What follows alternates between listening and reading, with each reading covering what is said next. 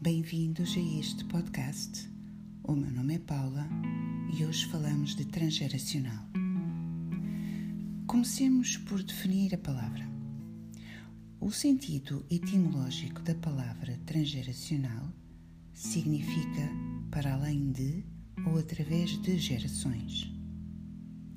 O conceito refere-se, portanto, ao estudo e à análise das possíveis consequências das experiências familiares na nossa vida atual. Esta cadeia de transmissão de experiências familiares faz-se sentir de geração em geração e abarca tudo o que tem que ver com ideias, com mitos, modelos de comportamento, identificações e enunciados discursivos que envolvem o que é dito, mas, sobretudo, o que não é dito aquilo que é omisso, que é escondido por efeito da repressão e de programas familiares que nos condicionam. De tal forma é assim que tais enunciados adquirem a força de mandatos cuja determinação é inconsciente. Através da análise transgeracional, podemos identificar esses conflitos não resolvidos, lutos não vividos, padrões de comportamento. A questão-chave nesta interpretação é tomar consciência, trazer ao consciente e identificar possíveis programas. A transmissão imposta a cada um de nós, desde o nascimento, faz com que sejamos o elo de uma cadeia geracional e destina a um lugar oferecido pelo grupo que a acolhe, ou seja, a família. Somos herdeiros daquilo que se teceu e daquilo que se calou. Asseguramos a continuidade do conjunto e adquirimos a possibilidade da nossa própria subjetividade, constituindo-nos psiquicamente como sujeito do inconsciente e sujeito do grupo. A origem do transgeracional conduz-nos necessariamente à psicogenealogia. Esta ferramenta une conceitos provenientes de outras linhas de estudo, como a psicologia e a genealogia, permitindo encontrar e desprogramar laços no sistema familiar e que se julga serem os responsáveis pelo bem-estar físico, mental, social, económico, funcional, espiritual e afetivo de cada um de nós. A psicogenealogia parte da premissa de que determinados comportamentos inconscientes são transmitidos de geração em geração e impedem que o sujeito se sinta realizado. Assim, para que um indivíduo se dê conta deles e seja capaz de se desvincular dos mesmos, é necessário estudar a sua árvore genealógica. Em certa medida, somos menos livres do que aquilo que imaginamos. Podemos, no entanto, reconquistar a nossa liberdade e sair das repetições, percebendo o que sucedeu captando os fios condutores no seu contexto e na sua complexidade. Estes nexos complexos podem ser vistos, sentidos ou pressentidos, pelo menos parcialmente, mas não são falados, são indizíveis, ou seja, tudo aquilo que não é expresso, não é dito, não é falado, tudo aquilo que é mantido em segredo.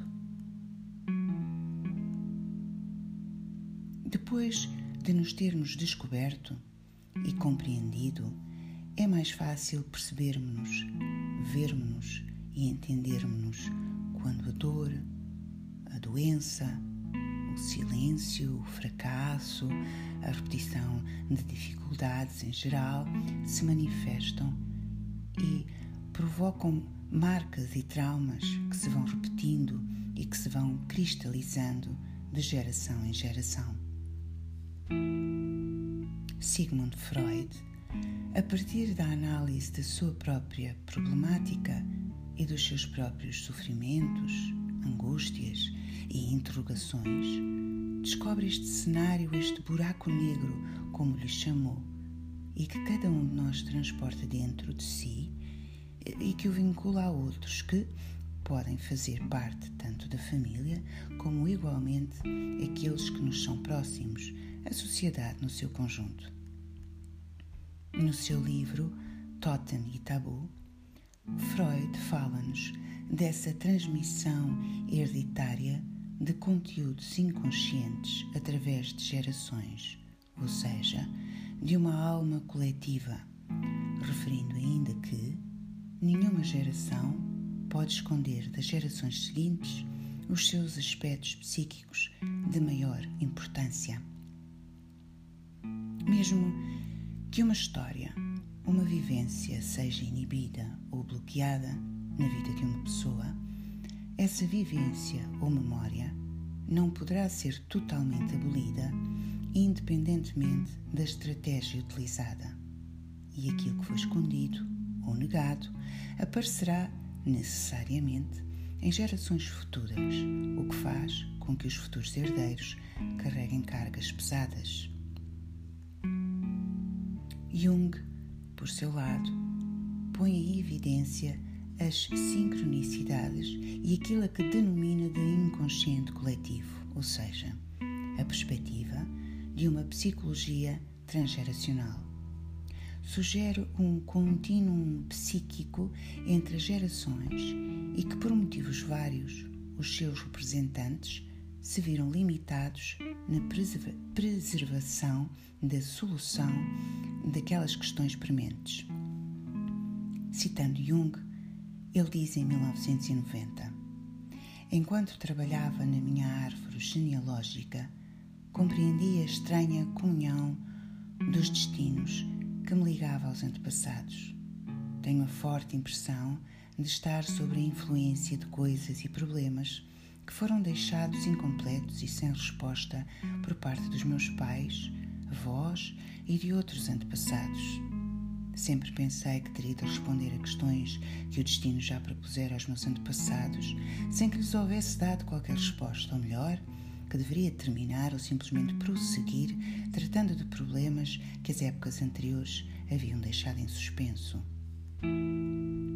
Esta ideia de transmissão hereditária surge e desenvolve-se na Europa e nos Estados Unidos durante o século XX, graças a investigadores entre os quais se destacam nomes como o psicólogo Gregory Bateson, o psicanalista Murray Brown, a investigadora Anne Anselin Schutzenberger, Alejandro Jodorowsky, Bert Hellinger, Nicholas Abraham, Maria Torok e por aí fora.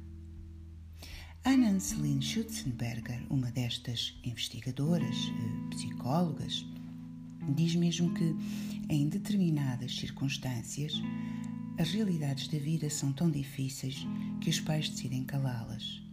Na primeira geração, é algo indizível. Na segunda, um segredo de família.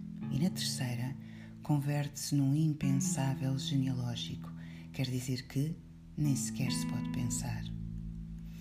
O trauma transgeracional é, portanto, um impacto, uma transferência na qual a dor emocional, física ou social sofrida por uma pessoa num dado momento é transmitida às gerações de maneiras que vão muito mais além do simples comportamento apreendido.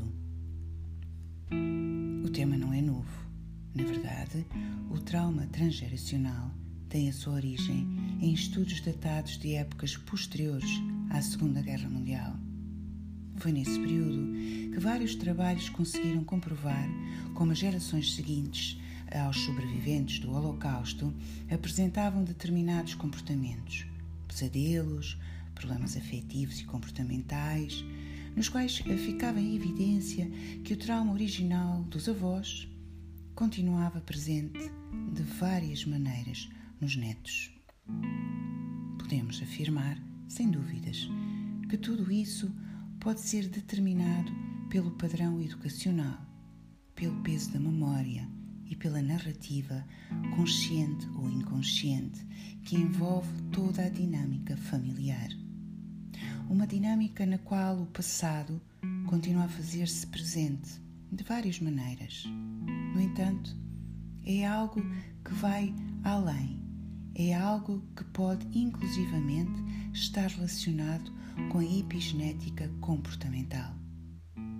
Em resumo, o objetivo do transgeracional é o de tomar consciência dos mecanismos de funcionamento de transmissão dos nossos antepassados e a forma de atuar no sentido de resolver os nossos conflitos pessoais internos.